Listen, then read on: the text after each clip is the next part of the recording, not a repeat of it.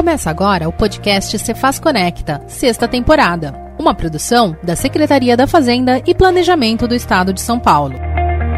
O podcast onde você conhece as pratas da casa, ouve histórias e causos e fica informado sobre o dia a dia do seu amigo da Cefaz. Se conecte aqui no Cefaz Conecta. Olá, eu sou Neanderson Dascom e chegamos ao terceiro episódio desta nova temporada. O convidado de hoje é Álvaro Junqueira, assistente fiscal da DICAR, um carioca da gema. Nada disso. No Rio de Janeiro, ele era conhecido como Carioca do Paraguai. Sabe por quê? É só acompanhar o programa de hoje. Aqui na Cefaz, Álvaro é muito ligado a projetos, grandes ou pequenos. Ele foi um dos pioneiros na criação do programa da Nota Fiscal Eletrônica Paulista, quebrando paradigmas na época. Hoje está mais voltado às inovações da DICAR, inclusive no CRIA, o Laboratório de Inovações da IGESP, Escola de Governo. Fora de campo devido às fraturas no joelho, Álvaro agora se dedica ao crossfit, à natação, ao forró, além de frequentar aulas de francês, já pensando na próxima aventura.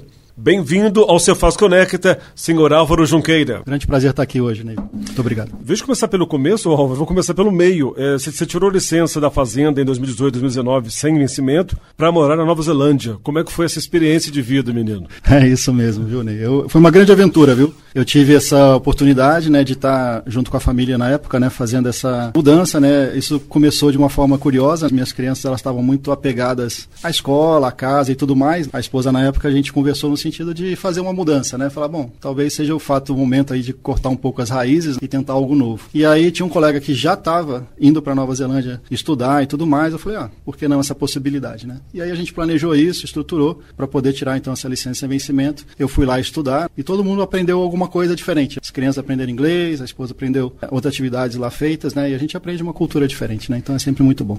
Bem diferente a cultura, na verdade, né? Sim, sim. A Nova Zelândia é um país lindo, né? Mas essa é a parte conhecida, né? A parte que eu não conhecia era da cultura que eles têm. É um país de grande número de imigrantes, né? Só a cidade que a gente ficou, um terço da cidade era de imigrantes que estavam lá como migrantes, outro um terço era de primeira geração de imigrantes. Então é um país muito novo, né? Então muito aberto e, e é com cultura muito diversa e misturada. Isso é muito interessante. E foram bem recebidos por lá? Sim, sim, eles são muito receptivos, assim. Eu não posso dizer também, talvez, acolhedores, assim, porque eles puxam um pouco o estilo britânico, né? Um pouco mais frio, mas certamente eles são muito respeitosos, educados. Eu diria até que se o neozelandês pudesse ser classificado com um adjetivo assim seria de justiça. Eles buscam sempre muita justiça no que eles fazem, no que eles pensam. Agora você é do Rio de Janeiro, está aqui em São Paulo há quanto tempo e entrou na Fazenda em 2002. Como é que foi a sua trajetória de lá para cá? Não, legal, assim, eu sempre me considerei assim um, uma pessoa inquieta, né? Assim, é, talvez um empreendedor público, né? Assim, que a gente gosta de estar sempre mexendo com coisa nova.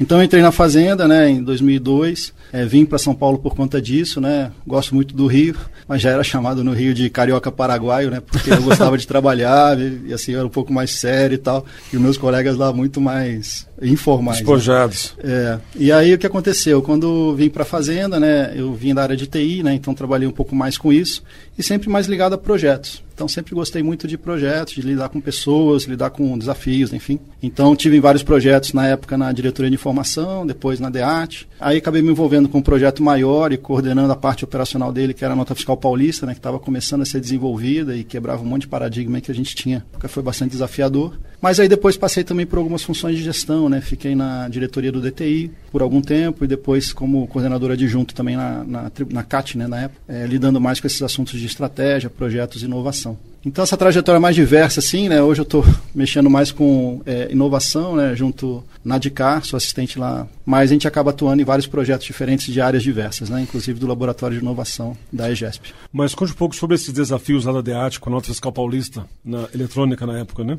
Então, assim, é, começou a nota eletrônica, né? Que já era um projeto nacional. Eu participava lá na época com o Newton Waller, né? Com o Marcelo Fernandes. É, mas aí chegou o governo Serra na época e trouxe essa ideia de implantar a nota fiscal paulista, né? Era uma coisa assim que vinha de uma prefeitura, a gente não tinha é, conhecimento, vinha de, então, do modelo de ISS né, e não de ICMS. E a gente não tinha conhecimento de como adaptar isso para a realidade do Estado. Né? Então foi é, desafiador nesse sentido, né? de fazer uma adaptação de forma que pudesse, enfim, fazer sentido dentro do nosso contexto. E os stakeholders, né? as pessoas que estavam envolvidas com esse projeto no setor privado, enfim, era, é, impactava muita gente, né? eram 1 milhão e 100 contribuintes na época, a gente tinha que fazer contato com setores econômicos para poder identificar como é que ia ser a mudança do, da operacional, né? de poder enviar informação e tudo mais. Foi um projeto bem desafiador, né? mas o time era muito bom, né? e a gente conseguiu é, fazer essa entrega, e tanto que o projeto perdura até hoje, claro com mudanças ao longo do tempo, mas é, ainda ativo. Quando vocês criaram a Nota Fiscal Paulista eletrônica, vocês tinham dimensão do que o programa tornaria a realidade de hoje?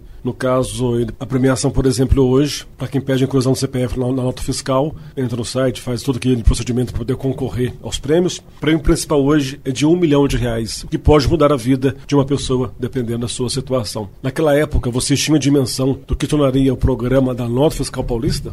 É, na verdade, a gente pegou esse processo, esse processo do início, né? Inclusive, eu lembro essa parte do sorteio, foi muito interessante, assim, porque é, na época, né, os gestores, né, na figura da alta gestão, eles estavam interessados em fazer um sorteio mais até físico, né? De carro, de casas e tudo. E a gente não tem nenhuma expertise nesse assunto. Então a gente falou, bom, vamos tentar bolar alguma coisa que pudesse viabilizar esse processo de sorteio de uma forma um pouco mais suave, né? Mas que ao mesmo tempo atingisse o objetivo. E aí surgiu o sorteio eletrônico, né? Que poderia premiar com consumidores, né? Colocando algum recurso, né? Dentro da conta corrente dele que já existia dentro do próprio programa. Né? E com todo o processo de sorteio transparente que foi acabou sendo elaborado. Então, sim, é, o projeto era muito desafiador, né? Por isso eu falo que a equipe era muito boa assim para poder realmente entregar um produto de qualidade. Né? Hoje você está mais no CRIA, que é o laboratório de inovação da EGS. O pessoal da Fazenda você faz é muito inovador? Hein? Sim, hoje, na verdade, eu, eu divido meu tempo um pouco no CRIA, né? no laboratório de inovação, mas também em outros projetos de outras áreas. Então, isso é uma coisa que eu acho que cada vez talvez aconteça mais. Você está vinculado a uma determinada área específica, né? no meu caso, a de cá, mas a, tanto a Talita quanto o Carlos Gomes, que eram o diretor anterior, sempre deram muita liberdade para poder estar tá contribuindo com outras áreas. Então, por exemplo, recentemente, essa semana mesmo, né? A gente completou um trabalho de apoiar o planejamento do DEPT, né, que é a área de estudos da política tributária, para o ano de 2023. Então a gente rodou oficinas com eles nesse sentido. Um trabalho junto com o pessoal da Cefis, né, que está discutindo um projeto específico de, de compliance, enfim. Mas essa é a dinâmica que, que acaba sendo bem interessante, assim, de poder estar tá atuando, né, pelo CRIA. A gente ajudou, por exemplo, no projeto lá do E-Social, pessoal de compras públicas. Então dá para poder é, ajudar a diversas áreas aí a poderem solucionar suas necessidades ou problemas que, que queiram resolver. Mas falando em inovação, o que, que destaca mais na sua cabeça com relação a esse assunto aqui na Cefaz? Então, assim, acho que a gente tem um material humano muito forte né, dentro da fazenda em geral. Assim, eu tive pela experiência do EGESP né, e do CRIA, a possibilidade de ter contato inclusive com outras carreiras e a qualidade humana nossa é muito forte. Isso sempre possibilita a gente fazer coisas novas, né, coisas diferentes, pensar um pouquinho fora da caixa. Né. O que talvez o processo de inovação ajude é fazer isso de uma forma um pouco mais estruturada e consistente. O que eu quero dizer com isso? Existem muitos métodos que existem fora da fazenda, que são aplicados pelo mercado, né, técnicas de design thinking, design sprint, enfim, e que, uma vez que são trazidas dentro do contexto da área pública, com um material de qualidade tão forte como a gente tem, acabam surgindo ideias muito boas. Então, inovação, na verdade, é como se fosse um catalisador. Ele, ele não faz o processo acontecer, ele simplesmente incentiva que ele aconteça de forma mais rápida. Né? E a se faz dessa liberdade para o servidor sair fora da caixinha e buscar outras coisas para melhorar o seu dia a dia aqui dentro. Com certeza, sim, né? A gente veio é, ao longo desses anos aí muita evolução, né? O processo de, do teletrabalho mesmo, né? Que possibilita essa flexibilidade e um maior compromisso, comprometimento do servidor, mas associado isso a, um, a um, por exemplo, um projeto do Banco de Oportunidades que prevê essa possibilidade de você ter de forma estruturada a participação em projetos específicos. É, a gente vê projetos muito grandes, interessantes, né? Sendo feitos como está entrando agora a delegacia de TCMD em funcionamento, com colegas pulverizados por todo o Estado, mas atuando de forma conjunta, assim como aconteceu também com a área de cobrança. Então, assim, o modelo que tem se trabalhado hoje, eu acho um modelo muito interessante. Assim, é muito menos regionalizado no sentido físico e geográfico, então eu estou aqui, eu tenho que fazer esse tipo de trabalho específico, e muito mais pela sua aptidão né, e o que, que você pode estar contribuindo dentro de algum tipo de missão ou resultado que se deseja. E aí o processo de inovação fica muito mais fácil, né? Porque aí você pode contar com pessoas que até então não estavam fisicamente aqui, junto com você fisicamente Sim. disponível, né? Álvaro, como é que é seu dia a dia aqui na fazenda? Então, acaba sendo bem dinâmico, assim, eu tenho gostado bastante disso, sabe? De trabalhar com projetos, não são projetos é, longuíssimos, né? Como foram esses que a gente falou aí da Nota Paulista, outros. São projetos geralmente mais curta duração, que seguem um modelo que o CRIA trabalha, né? Então, basicamente, a gente às vezes recebe uma necessidade, uma determinada área tem uma, um tipo de dificuldade, ou quer fazer algum tipo de ação, mas ela não sabe como exatamente. A gente, então, acaba discutindo como a melhor forma de apoiar esse processo e que geralmente funciona no, no formato de montar um mini projeto em que a gente faz algumas etapas para que a gente consiga, em conjunto com a área, chegar naquela solução. Então, geralmente envolve elaboração de alguma oficina, às vezes é um projeto, por exemplo, eu estou coordenando um projeto junto com alguns outros colegas de automação do Python. Esse é um projeto que não tem, é, surgiu meio que naturalmente e que hoje envolve quase 400 interessados né, no assunto que participam aí das nossas lives e tudo para aprender essa tecnologia, né, que é essa tecnologia de programação chamada Python e que pode estar tá ajudando em vários trabalhos de automação das unidades em si. Então são projetos meio espontâneos, né, e assim que vão surgindo ou demandado por áreas e aí eu contribuo, ou seja pelo CRIA, ou seja pela própria tributária, é, diretamente para poder ajudar nisso. O que, que te motiva a vir trabalhar? Então, exatamente essa possibilidade de poder estar, tá, de alguma forma, mudando a vida das pessoas de alguma forma positiva, né? Pode ser a vida de um colaborador nosso aqui, pode ser a vida de um contribuinte. Se você faz algum tipo de processo de simplificação e que reduz algum tipo de tempo, né, de, de espera dele, ou que ele possa ser melhor atendido, isso, na verdade, é o que me dá mais satisfação, assim. Eu tenho muito mais interesse em estar tá mudando coisas e que eu tenha e que veja algum tipo de impacto nesse sentido do que fazer um, tipo, um trabalho mais rotineiro, pelo menos para mim. E como é que é o Álvaro fora do expediente da Cefaz? Então, rapaz, é, eu gosto de acordar cedo, né? Tô nessa rotina, né? Eu tava falando até com meu filho hoje, porque é, ele tá entrando na escola às sete da manhã, né? Então, agora eu tô com essa, essa mania de acordar às cinco e pouco, né? Então, já, já desperto. Mas eu tenho feito muito... Sempre gostei de atividade esportiva, né? Futebol e tal, mas como o joelho não aguenta mais, né?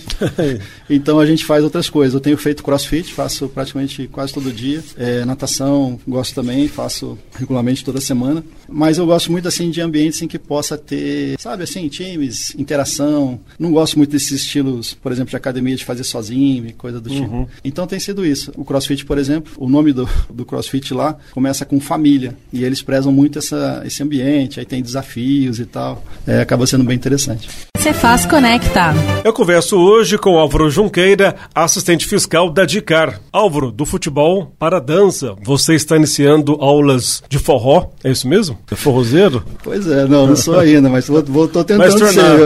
Tô tentando ser. Ah, tô, tô com uma lista de coisas que eu gostaria de fazer, né? A gente está aos pouquinhos aí avançando nelas, né? E uma delas é isso, né? Eu fiz dança de salão é, um pouquinho quando eu era mais jovem mas sempre ficou na ideia assim de fazer um, um, forró, alguma coisa assim. E aí eu fui nos lugares assim, já gostei, fui no final de semana também passado. Só falta aprender a dançar, né? Mas aí eu tô fazendo um curso, aí tô começando. E... Mas você já dançou forró aí na, nas baladas ou não? Ah, já tentei, né? Isso aí foi, foi o mico que eu paguei na semana passada, mas é só tentando que a gente aprende. Né? É, justamente, é, ué. E forró tem um gingado gostoso, né? Com certeza, muito bom. Quais são os seus hobbies, costumes aí do, do Álvaro fora da Cefaz? Bom, agora eu tô morando sozinho, né? Eu gosto de fazer minhas compras, então tenho aprendido a cozinhar um pouco, né? É, é, eu falo que é gradualmente, né? Porque antes eu só sabia fazer, sei lá, pipoca e ovo, né? Seus Agora... filhos comem essa comida hoje? É, então, mais ou menos, viu? Mais ou menos. Eu vou chegar nesse ponto ainda, né? Mas é, hoje eu já consigo fazer outras coisas. Então, assim, o processo de, de aprender coisas, seja lendo, seja fazendo um mercado, seja aprendendo uma coisa nova, seja conversando com pessoas, né? E que trazem outras coisas que você não conhece nada sobre o assunto. Quanto mais, assim, desconhecido o assunto, eu, geralmente eu acho mais interessante. Sabe? Interessante.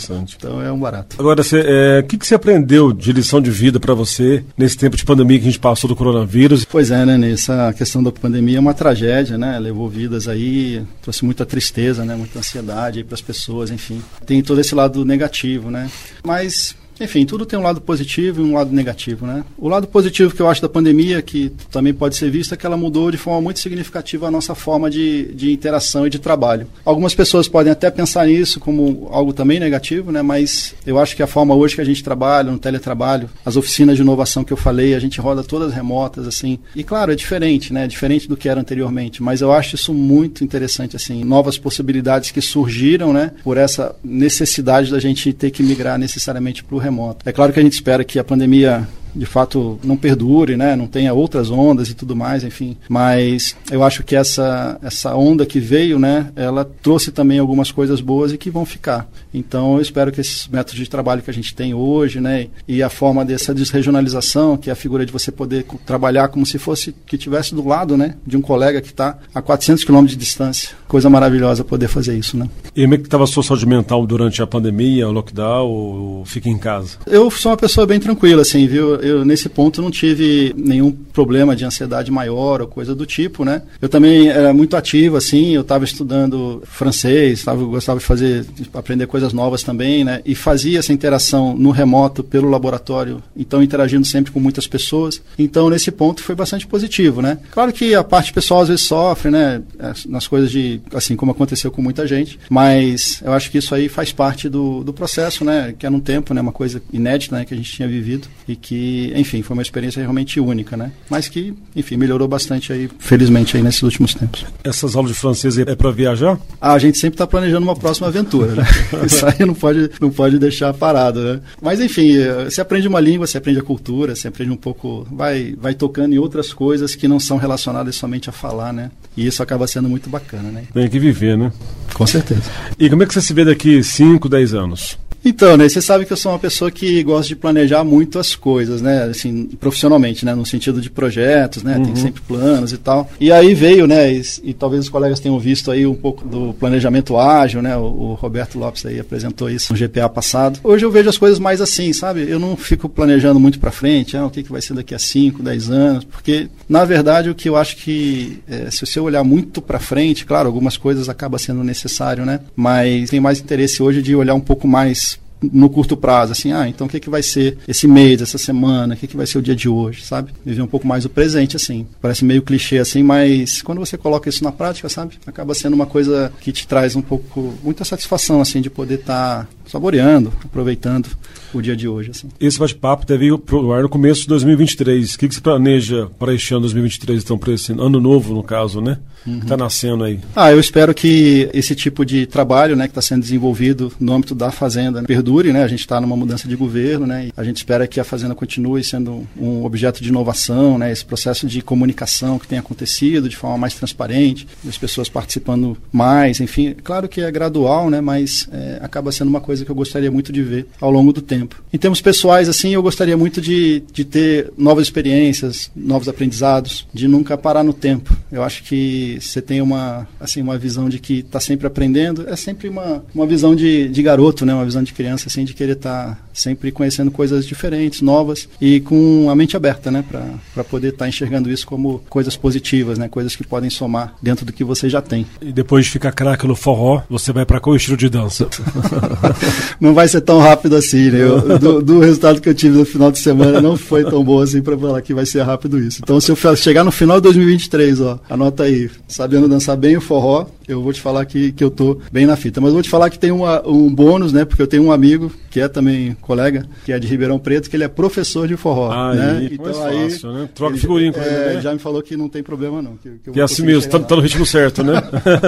Mais alguma coisa que você queria falar pra gente, Álvaro, que a gente não perguntei aqui, que você lembra? Não, legal, assim, eu acho que essa oportunidade mesmo, né, de estar tá conversando e vocês abrindo essa possibilidade, a gente estar tá falando, conhecendo um pouco mais as pessoas, né? Interessante, às vezes a gente trabalha lado a lado, né, com várias pessoas e a gente conhece a parte do que ela faz profissionalmente e tal, mas a gente não conhece um pouco da vida dela, um pouco de como é que é o dia a dia. Você tem uma ideia, na Nova Zelândia eles têm esse, essa cultura, né, de, por exemplo, no trabalho, é, as pessoas comem na própria mesa, elas é, não interagem, elas comem sozinhas, enfim, os colegas, as pessoas de trabalho não são amigos, eles são somente profissionais que você interage. Enfim, esse é um pouco da cultura deles em geral lá que eles têm. E eu vejo aqui que a cultura brasileira é diferente, né, e a gente tem que aproveitar isso, né, a gente tem quantas mil pessoas aqui na fazenda e que conhecer um pouco mais sobre elas, sobre o que, que elas fazem, o que, que elas gostam, as curiosidades, enfim, é uma forma da gente estar sempre aprendendo, né, despertando o nosso lado curioso assim da, das coisas. São Paulo já é um pouco fechado, Nova Zelândia então bem pior essa questão de primeiro contato, de querer se abrir para a pessoa, né, de relacionamento, né? Exato, vem dessa cultura deles, né, do, do europeu britânico, né, que é mais fechadão, que depois que também que ele abre, você acaba tendo o laço é muito forte, né? Mas tanto que os contatos nossos, a cultura com tanta diversidade de lá, as minhas amizades eram indianas, russas, brasileiras uhum. e tal. Também, claro, o pessoal de lá, né? Mas bem variado, assim. E como é que foram as festas de fim de ano por lá? Então, lá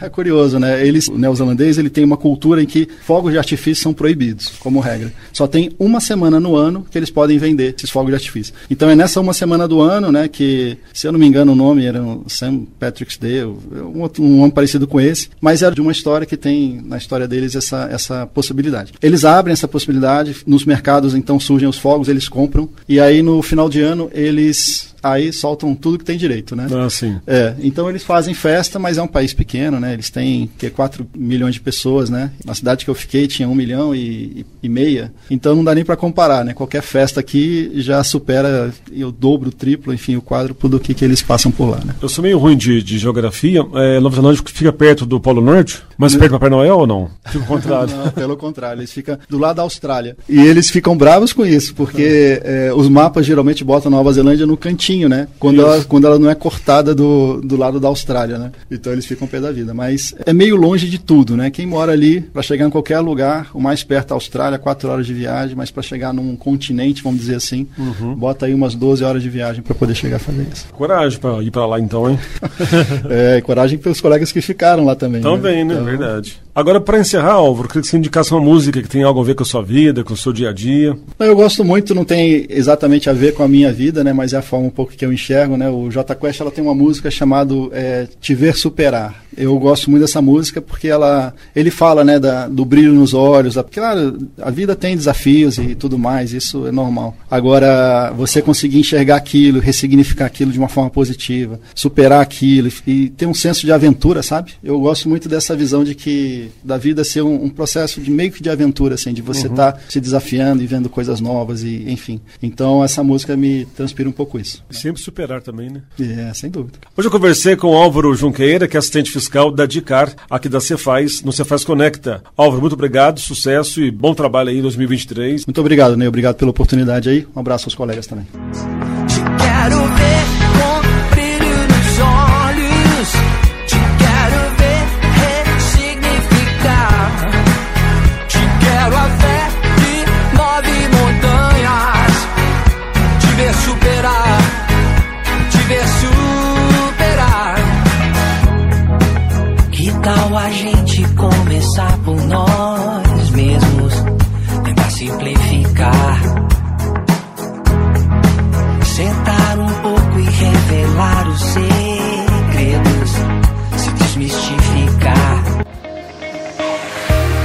ouviu o Cefaz Conecta em sua sexta temporada, o podcast da Secretaria da Fazenda e Planejamento do Estado de São Paulo, uma produção da Ascom, Assessoria de Comunicação.